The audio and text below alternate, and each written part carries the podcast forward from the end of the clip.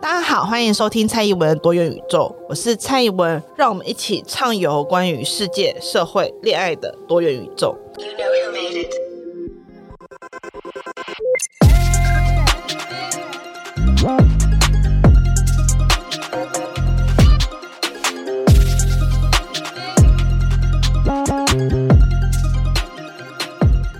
Hello，大家好，欢迎收听蔡宜文的多元宇宙，我是宜文。你那里掐收看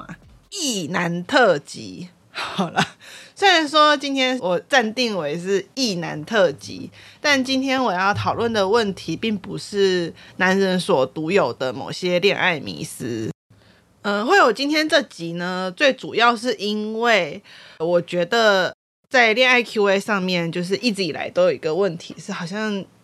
也是我的受众比较多女性，然后也比较多女性比较会寄信来给我。那其实这个不仅仅是发生在我身上啦，我身边大多数的同行我都问过，就是女孩子都比较愿意发问这样，所以我决定就是想要主动出击的去询问身边的男人对于恋爱有什么样子的问题，以及就是其实我在实体的恋爱课。蛮有趣的是，我个人的实体恋爱课，其实通常来上课的都是男女参半，可是，一回到线上过后，就会又回复到女多男少的状况。可是，我个人是觉得，因为我所教的东西是很偏向一种突破现在追求方式的恋爱方法，所以我觉得男人好像更应该要来听我的课，就是有一点点小自我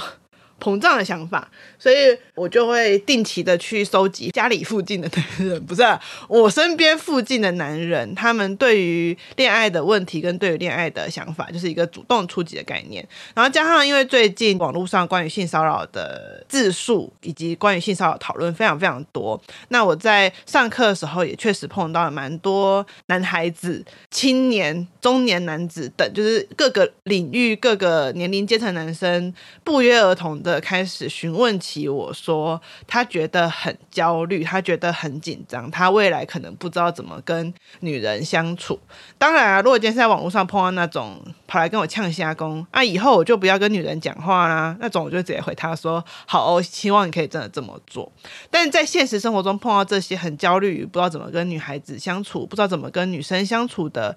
男人的时候，我觉得我还是蛮有责任感，想要来跟他们讲讲，并不是说一旦性骚扰这件事情被重视，一旦性别平等被重视，你就不知道如何跟女人相处的。就是恋爱的相处方式，其实有非常非常多种，而过往被讨论的那一种，或是你在恋爱家教啊，或是 PUA 影片看到的那一种，它只是其中一种，而且还是很不受欢迎以及有违法嫌疑的一种。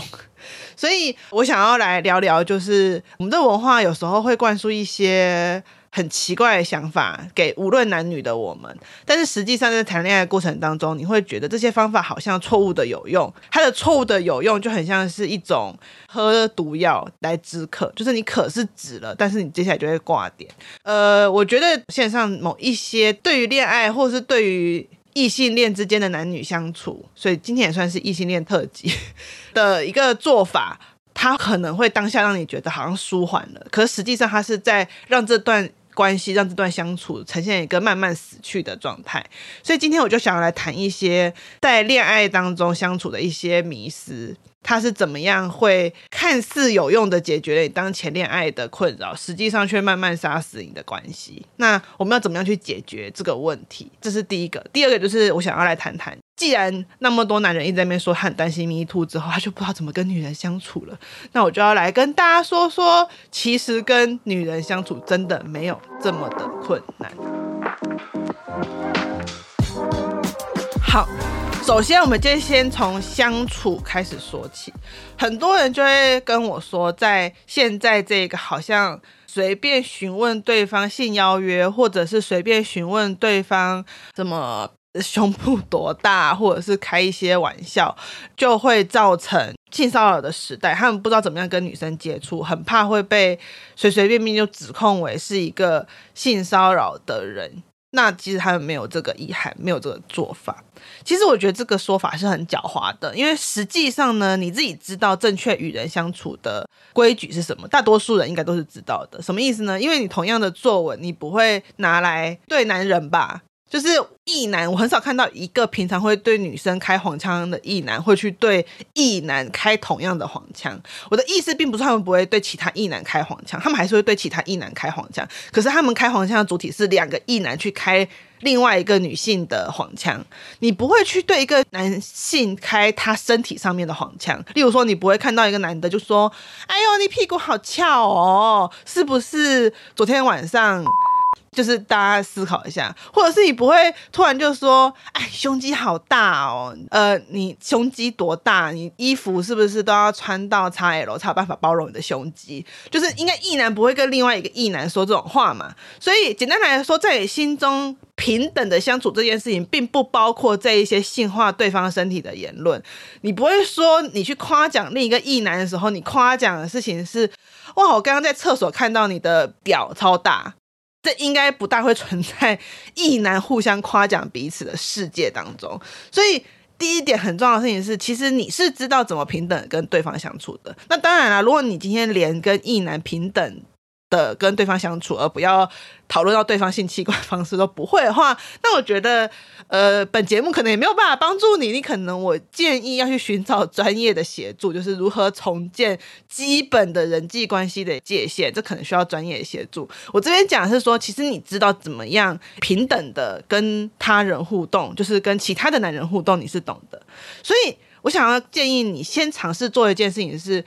用同样的方式，平等的去跟你身边的女性互动，同样的就是用一个人的方式去跟她对话。就是在讲话之前，你不要先在脑海里面浮现她是有奶子的女人，你先想象她就是一个人，她在跟你进行工作上面，或者是她在某个兴趣的场合碰到你，她在跟你进行兴趣上面的对话。你先以这个为主题的去跟她互动。这是最好的开启一段关系的方式。就坦白讲，就是女人真的没有特别喜欢因为女性的身份而被独立看待，特别是在职场当中的时候。我并不是反对所有的职场恋爱，但是我要说，就是很多男人在职场当中。把对方是否看成是恋爱潜在对象的那个态度是非常明显的，就是即使你今天不是他的猎物，你不是他的目标群体，你都可以很明显感受到他对那个女生跟对你，你们俩都是女的，他对那个女生就是把她当成预设恋爱对象态度，对你就不是。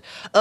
我要再次强调一遍，女人跟女人之间是会讲话的。我们是会沟通，我们是会分享资讯的。所以，当你对他的态度跟对我的态度差太多的时候，我们两个人会互相沟通跟讨论，自然就会觉得，啊、这个男的很不行，就是很坦白告诉你，女人。是会讲话的，我们是会分享资讯的，特别是在这个有点危险的世界里面，我们会稍微交换一下，嗯，这个是不要碰的人的名单，这是一件很常出现且很合理的事情。所以，如果你不想要掉入这一个，虽然他没有对我做什么，也没有到性骚扰，但他怪怪的，建议大家还是不要靠近的那个名单里面，对我们这种那个名单真的有。你如果不想进入那个名单里面，请你先尝试使用对待平辈、对待同事、对待你身边的男性朋友的态度去对待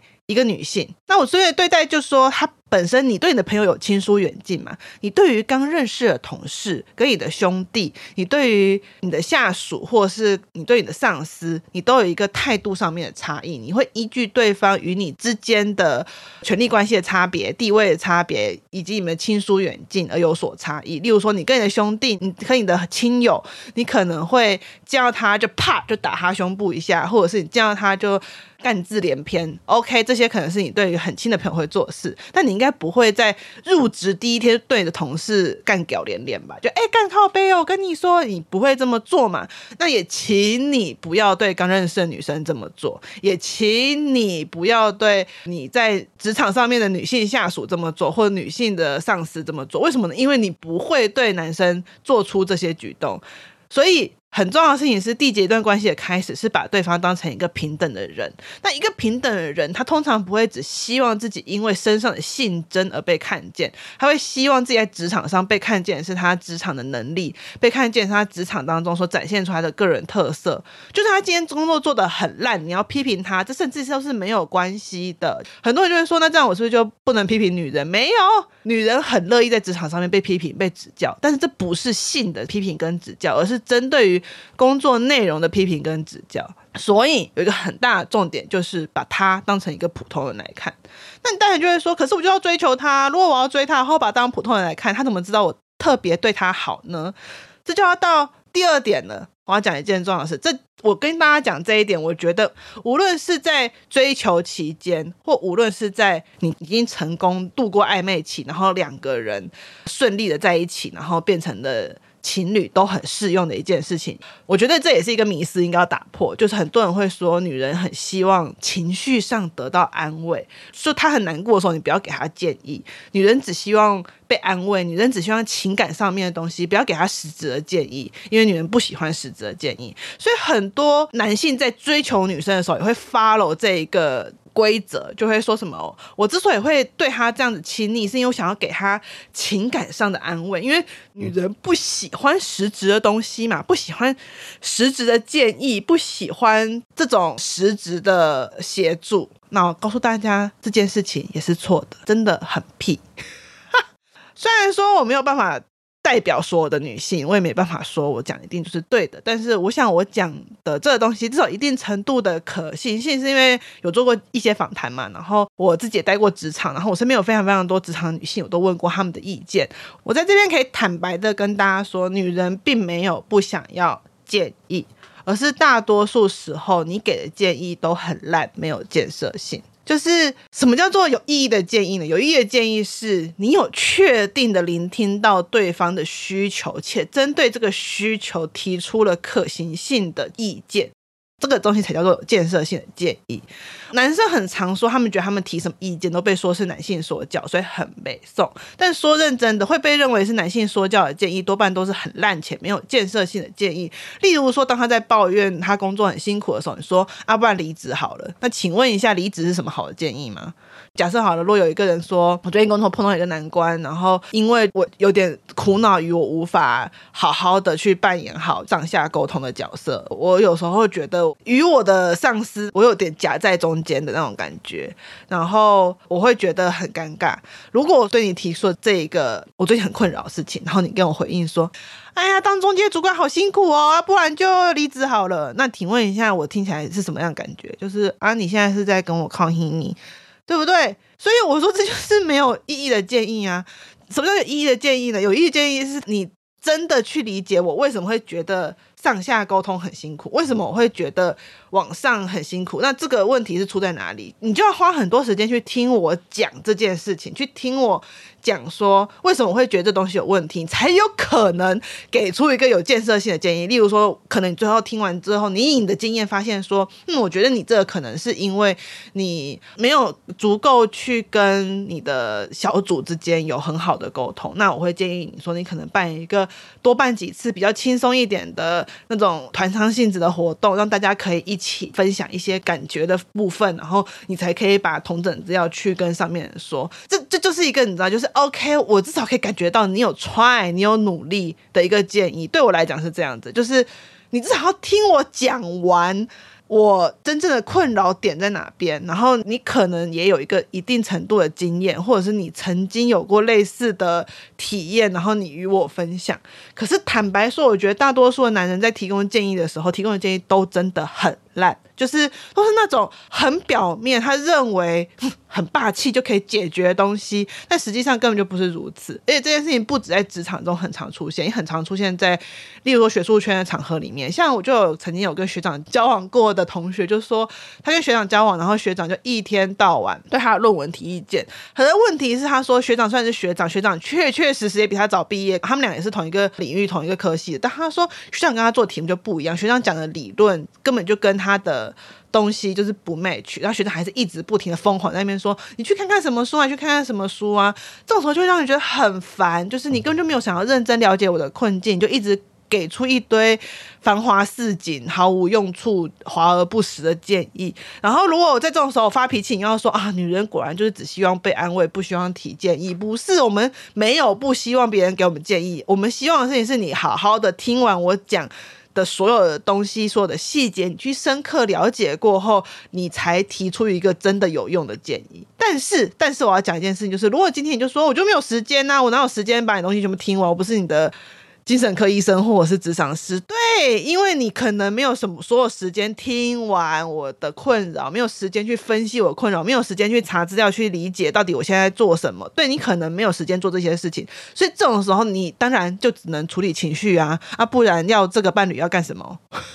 就这么简单啊！就是为什么很多人会说女人最后只能够被处理情绪原因，并不是因为女人不想要他们给她在生活当中遭遇困境的建议或是实质上的帮助，而是你没有办法提供真正实质上面的建议跟帮助，所以作为一个伴侣，你只能够提供情绪上面的支持，而且情绪上面的支持其实非常非常的重要，它才不是无用的东西。因为很多时候，大多数时候，我猜。只要在职场混过一阵子，任何人，不只是男性或女性，或者是其他性别，只要是你在职场上混过一阵子，其实你自己通常都知道你碰到困境要怎么做。你只是因为当下那个情绪很阿杂卡住你，而让你无法去采取进一步的做法。而在这个时候呢，如果有人帮你把你的情绪给顺好了，你突破那个情绪了，其实你很容易自己就能够想到解决方法。所以，请不要说情绪的。解决是无用的，我反而觉得，如果今天女性真的是希望优先被安慰，或真的希望优先去安慰情绪，这件事情做法才是比较聪明的。因为很多时候，只要那个情绪的结给解开了，情绪的结给疏散掉了，很多人自己最后就会想出合适的解决方式。所以呢，我的意思是说，当你在我们不要讲追求好了，因为其实我本人也是很不喜欢追求这个词。呃，我们讲一段关系当中，你比较喜欢对方，你比较期待跟对方建立关系的时候，如果你想要当一个英雄去解决他的问题，这是可能的吗？可行的啊。我相信没有人不会对想要帮助自己解决问题的人产生好感。可是这个帮助解决，其实是要以对方为主体，以对方为中心才叫做帮助，而不是以你自己的角度，以你自己的方式。以一个英雄主义的态度去做出，我觉得这就是帮助。我觉得这样做就是对的。例如说，我觉得你很累，我就把你抱起来，不让你继续工作，让你休息，就是 这叫做蠢。我说的事情是，没有人会不喜欢对自己好的人，可是这个对自己好以及对自己好的定义是来自于我自己的定义。我会去决定什么事情、什么东西对我而言是好的。我会去想象这件事情对我而言是不是有帮助的。你是不是真心的？你是不是真正的想要帮助我？例如说，今天如果真的非常非常困扰于某件事情，你就是好好陪着我，把一件事情讲清楚、讲开，让我哇幡然醒悟，说真的就是这个样子诶，没有错，我好多地方没有想到。那因为。与你沟通，与你攀谈，然后我把这个东西梳理清了。就算你今天没有给我什么建议，没有给我什么东西，我还是会觉得非常感激你，因为这就是当下我所需要的东西。所以我觉得很多人忽略一件事情，就是。你面对的是一个有独立思考能力、独立自主的个体，而这个拥有独立思考能力的个体，他会自己去决定什么东西对他而言是好的，什么样的帮助、什么样的事情是他喜欢的、他所想要的。如果你今天真的就是觉得我想要用追求方式，或我想要用对一个人的好方式去取得一个人的芳心，假设这是你想要开启一段关系的方式，那。你应该是要以他的意愿为重，而不是以你的意愿为重，不是把你的意愿强加在对方身上，用一些迷惑的、如同幻术的手段，使对方误以为自己对你有好感，然后让你们两个人在一起，而是真正的去把他当成是一个。你也很欣赏的人，你也很欣赏的个体，然后设身处地的去想象说他需要什么样的协助，或者是期待对方对你提出说，嗯，可能我需要这种类型的帮忙。在这种时候，我才会觉得是的，你是在提供有意义的建议，你是在提供有意义的帮助，而不是只是一种自我英雄形式的展演，或是。一种你自己的自我安慰。你看我付出了这么多，对方都不喜欢我，他一定是喜欢有钱人。有时候可能真的完全不是这个样子。所以回过头来，我不知道大家有没有看过《直男研究社》七月三号的那个什么自贪行为一八二哦。我觉得那一篇很有趣的事情，就是如果大家有看过那一篇，反正就是他在交友软体上面碰到一个男生啊，那男的就是公司的副理，但是这个女生其实一点都不在意他是公司的副理还是怎样，就对方就很生气，就觉得我的人生就因为你这样就是没有价值了，我都那么努力的爬上当副理了，你居然没有加分，太不合理了，你就是否定了我全部的人生。然后你看那个对话就很像是，我不知道大家小时候有没有在班上碰过那种很坚持要加分的。就是他明明已经考也不算低分，但是还是会很 argue 说，我这一题为什么又被扣分？为什么别人的作文成绩比较高，我的作文成绩比较低？那种就是很坚持要加分的人。就在我在看这篇的时候，我脑海在浮现的画面就是很像是一个男生在跟一个女生说：“你看我这边做的这么好，为什么我没有加分？为什么我的努力在你看来一点意义都没有？”可是问题就在于对方从来都没有说过他要跟一个有钱然后成功的男人在一起。他没有这么谈，就是对他而言这件事情就是不重要，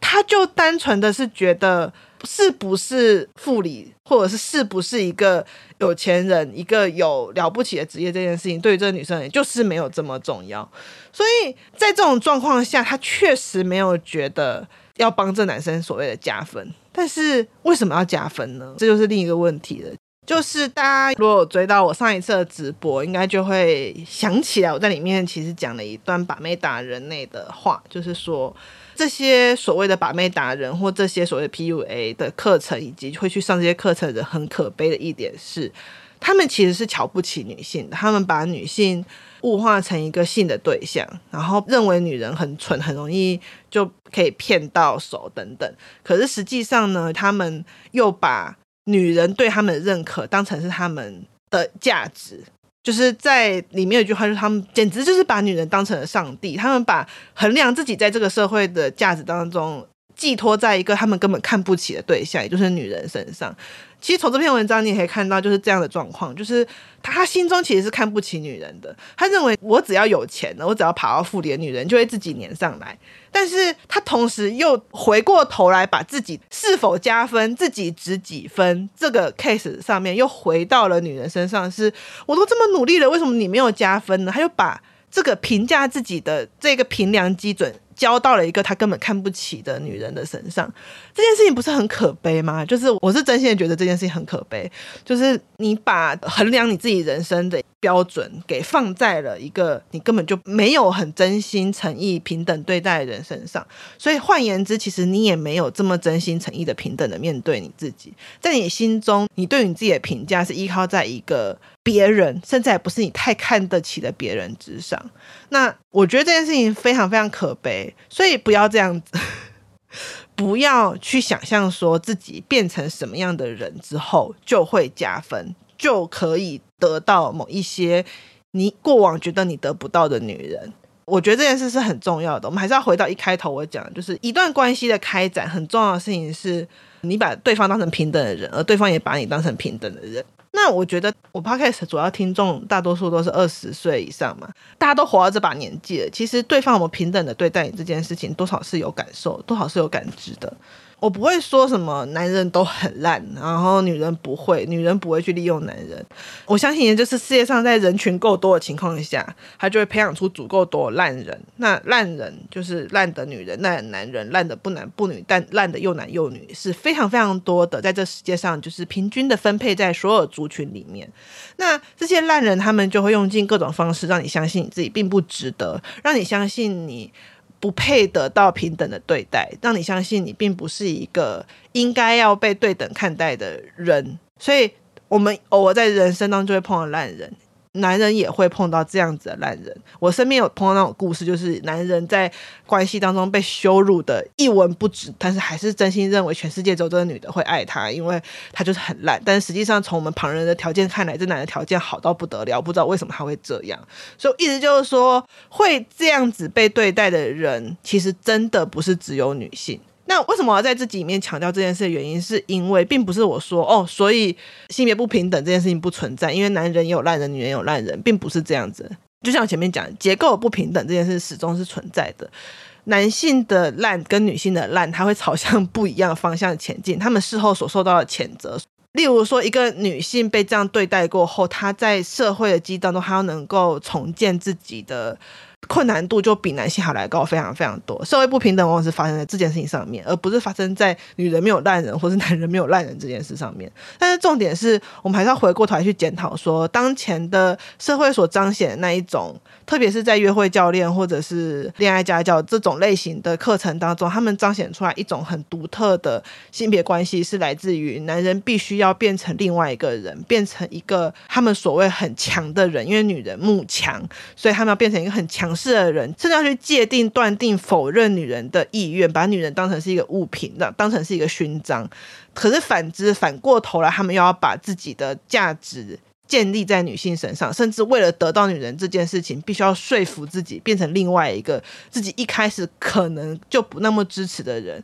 因为我相信这些。去参加课程人，他们可能一开始也并不支持这样子的价值，然后被说服说，因为你现在自己太烂，所以才会没有女朋友，因此你要变成像我们这样子的人。这听起来不就像是这些去上课的男性学员一开始就已经先被这些讲师给 PUA 了吗？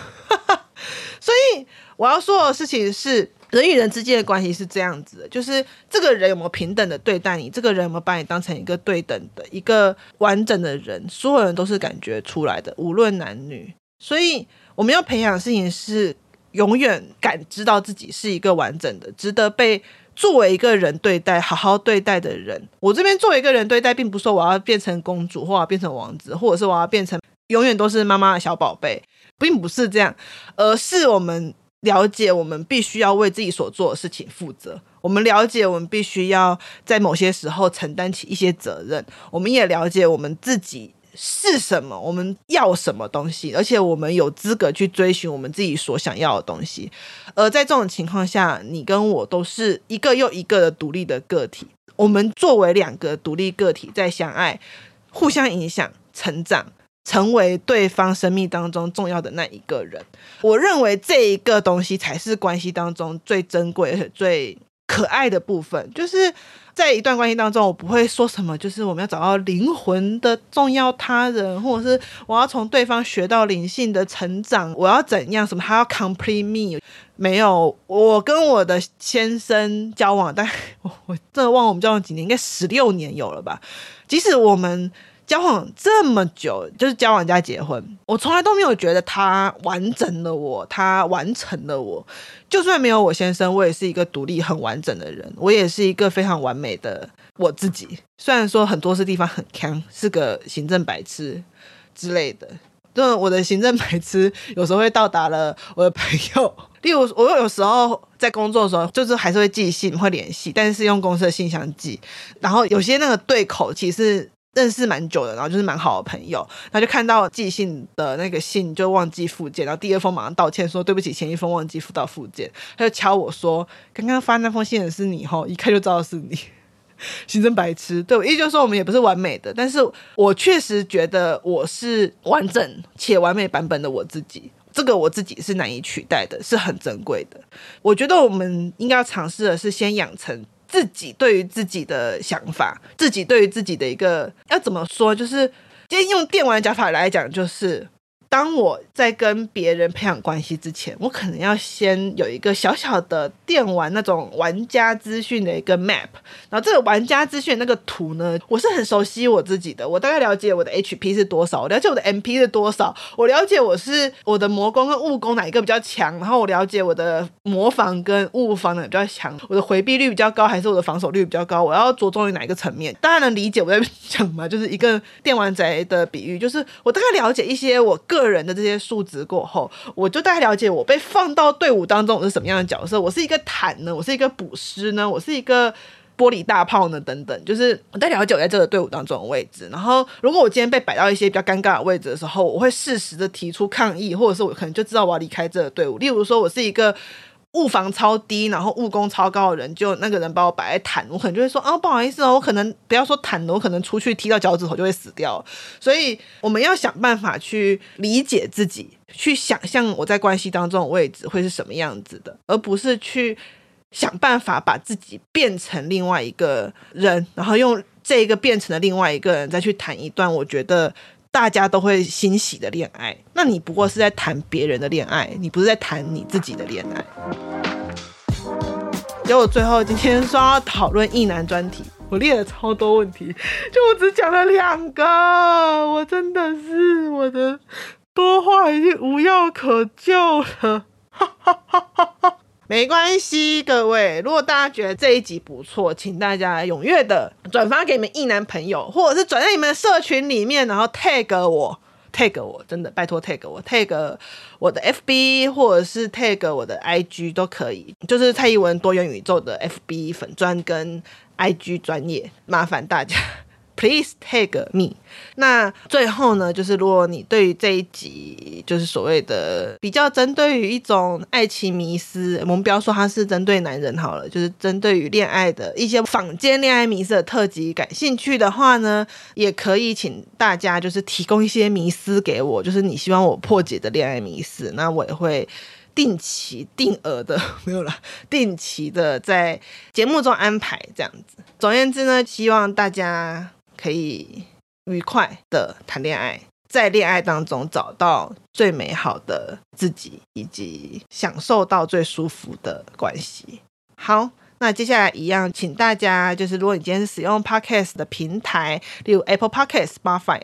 那个 First Story 等等，请大家可以追踪我的 Podcast，或者是如果你觉得讲的不错的话，可以付费订阅加入社群。然后我们这一季订阅社群会有新的活动。如果你今天是在 YT 上面的话，也是一样，就是欢迎你可以在资讯栏里面找到订阅的连接，然后加入我的订阅社群。然后请帮我按赞、分享跟按小铃铛订阅。好，那今天这集就到这边啦，就是真的非常非常的感谢大。家这段时间来的支持，这两三天也是 订阅的人就蹭蹭的上涨，我真的是非常非常感动。所以这一季我一定会办订阅群组的实体活动，就是至少这个是保证的。那其他的我们就再说吧。